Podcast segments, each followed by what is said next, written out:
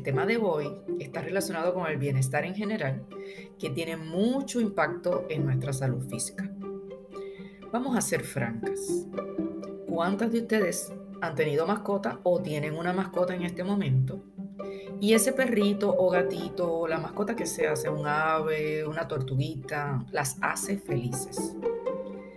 Y es que a una mujer pues le surgen muchas situaciones de vida que no necesariamente les ha permitido estar con una pareja o tener hijos y deciden tener una mascota que las acompañe. Claro, tengo que hacer la salvedad que no hace falta estar solo para tener una mascota. Eh, yo siempre he tenido mascota, en este momento no tengo, pero he tenido mascota y les voy a hablar de ellas. Pero cuando se está sola es más meritorio tener una mascota a nuestro lado. Y esta semana, saliendo de mi trabajo, vi a una señora de edad muy avanzada paseando a su perrita y me estuvo curioso que la perrita estaba totalmente vestida con un chalequito. Eh, tenía su correa, tenía un lacito, pero tenía hasta unos guantecitos en las patas. Porque en la semana, ustedes saben que esta semana estuvo lloviendo mucho y hacía mucho frío. Así que ella le puso sus, eh, unos guantecitos en las patas. Eh, o unos zapatitos, no sé cómo le llamarle en este caso. La perrita iba lenta, aunque parecía ser muy cachorrita todavía, ustedes saben que a esa edad son como más hiperactivos, pero ella iba más lenta y yo supuse que ya la perrita se había ajustado al paso de su mamá.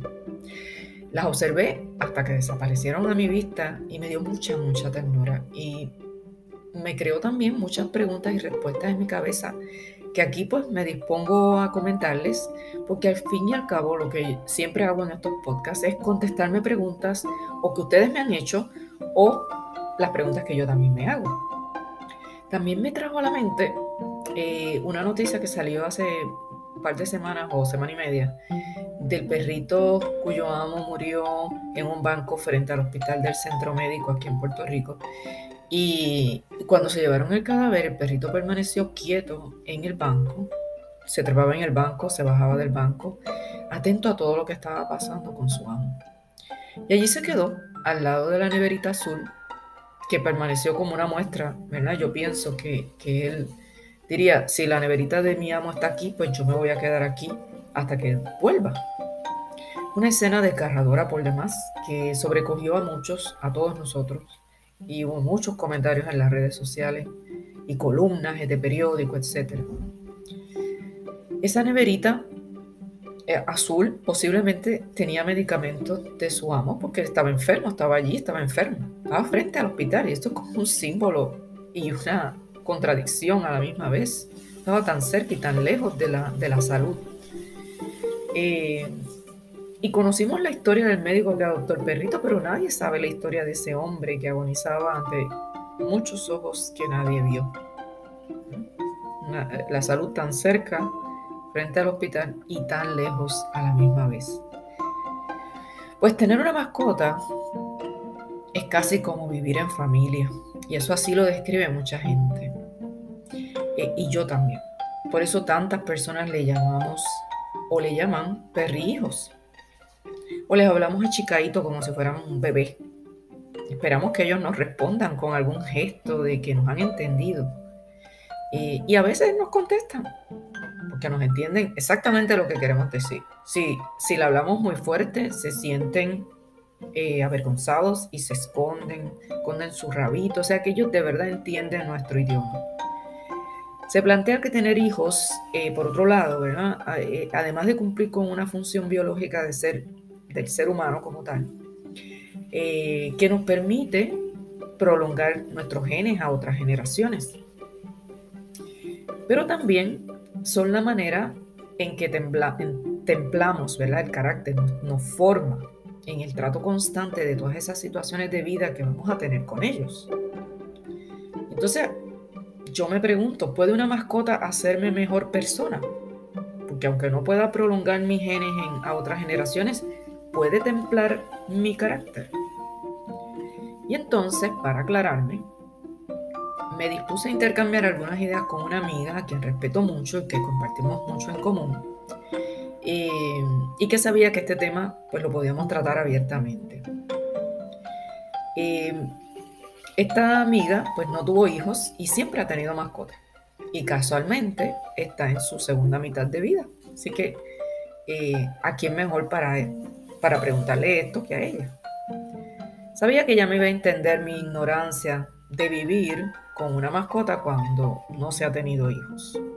Porque yo solo he tenido siete perros en mi vida. Y pues son, si recuerdo los nombres, son Cindy, Nerón, esos dos fueron en mi niñez. Eh, tuve una, ya cuando la primera, cuando estaba casada, se llamaba Canela, me duró muy poco. Tuve a Pinto y a Guppy, que fueron, y Alfil, que llegaron como perros satos que llegaron a mi casa y que como tenía los hijos pequeños, pues se adoptaron y fueron parte de la familia. Y Gailo, que era un corgi, y fue el último perro que tuve y ya hace más de 12 años que no tengo mascota. Lo que tengo es una tortuguita, pero no es lo mismo que un perro o un gato. Eh, aunque créanme, me muero por una por tener un animalito como en este caso una perrita. Quisiera tener una perrita en este momento. Eh, pues estas conversaciones profundas se tienen siempre o con un café o un vino en mano, dependiendo del día y de la hora, ¿verdad?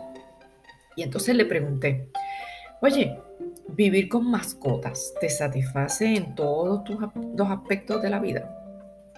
Y me dijo, ay chica, a mí nunca me interesó vivir con personas porque en verdad yo no sabría cómo mantener una persona a mi lado. Son muy complejas, son muchas circunstancias de vida eh, que la pareja eh, requiere y yo pues no quiero manejar con eso.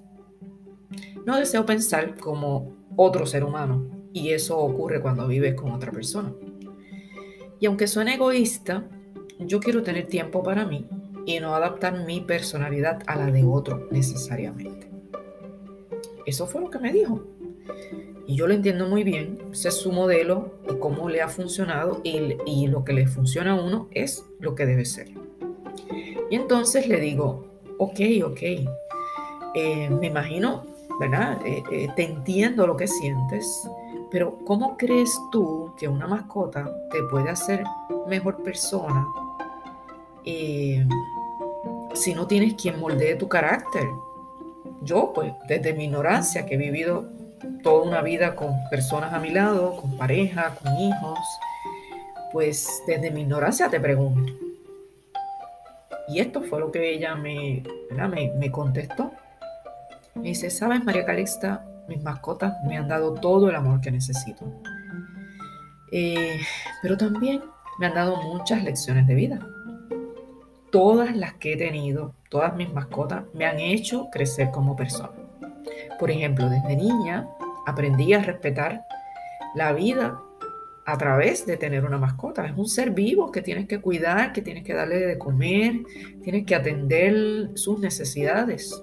Como su protectora, tengo que hacerle todo igual que si fuera un bebé, especialmente cuando son bien pequeños.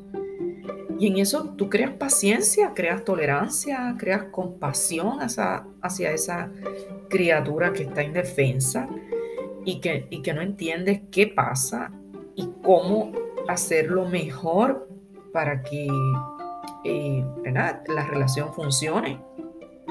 Ella va a tener sus errores al principio, pero pronto va a aprender, se va a entrenar y, dejas de limpiar ya entonces por todos lados y pasas a ese acoplamiento que ocurre entre esa mascota y tú. Porque ella lo va a atender a hacer mejor para que tú no te enfades, porque cada vez que te enfades, ella lo va a entender y va a empezar a cambiar su, eh, su carácter. Aprendes también a perdonar todas esas maldades que te hacen y ella cada vez sabe más que no debe hacer para ganar esa relación contigo. Ellas sienten cuando tú estás triste y se te meten cerquita debajo de tu brazo para que las acaricies, te esperan ansiosas y cuando se abrazan, ¿verdad? Cuando nos abrazamos, el cerebro, mi cerebro, que estaba hablando, ¿verdad? De ella, igualmente segrega las dopaminas del amor y esas serotoninas de la felicidad. me piden comida y me dejan saber cuando tienen hambre. Y tú debes tener esa empatía con esa hambre para atender sus necesidades en el momento en que te lo requieren. También son mi compañía en la soledad, entre comillas, porque ella no se siente sola, está, está con, con sus mascotas, ve televisión con ellas, se emocionan cuando la ven y la acompañan cuando sale a caminar. Y entonces me dice, tal vez de lo que más me han enseñado es al sentido de pérdida. He aprendido de ese sufrimiento en su agonía y tras su muerte también, que es tal vez la mejor lección. Luego tengo que superar esa pérdida y ninguna mascota me sustituye a otra. Se tiene otra, pero esas otras se recuerdan de igual forma. Sí, y termina diciendo, no hay duda, me han hecho mejor persona. Ambas quedamos pendientes de seguir hablando de este tema porque era muy, muy, muy interesante y tal vez es mucho más profundo de lo que aquí he podido compartir con ustedes. Pero concluyendo, para ser mejor persona no necesariamente hay que tener hijos o vivir con personas. También puedes hacerlo viviendo con una mascota que te haga feliz y que tú la hagas feliz a ella. Te habló la doctora María Calixta, epidemióloga, neurocoach y autora del libro de las menodiosas. Te espero la próxima semana con otro tema de interés. Chao.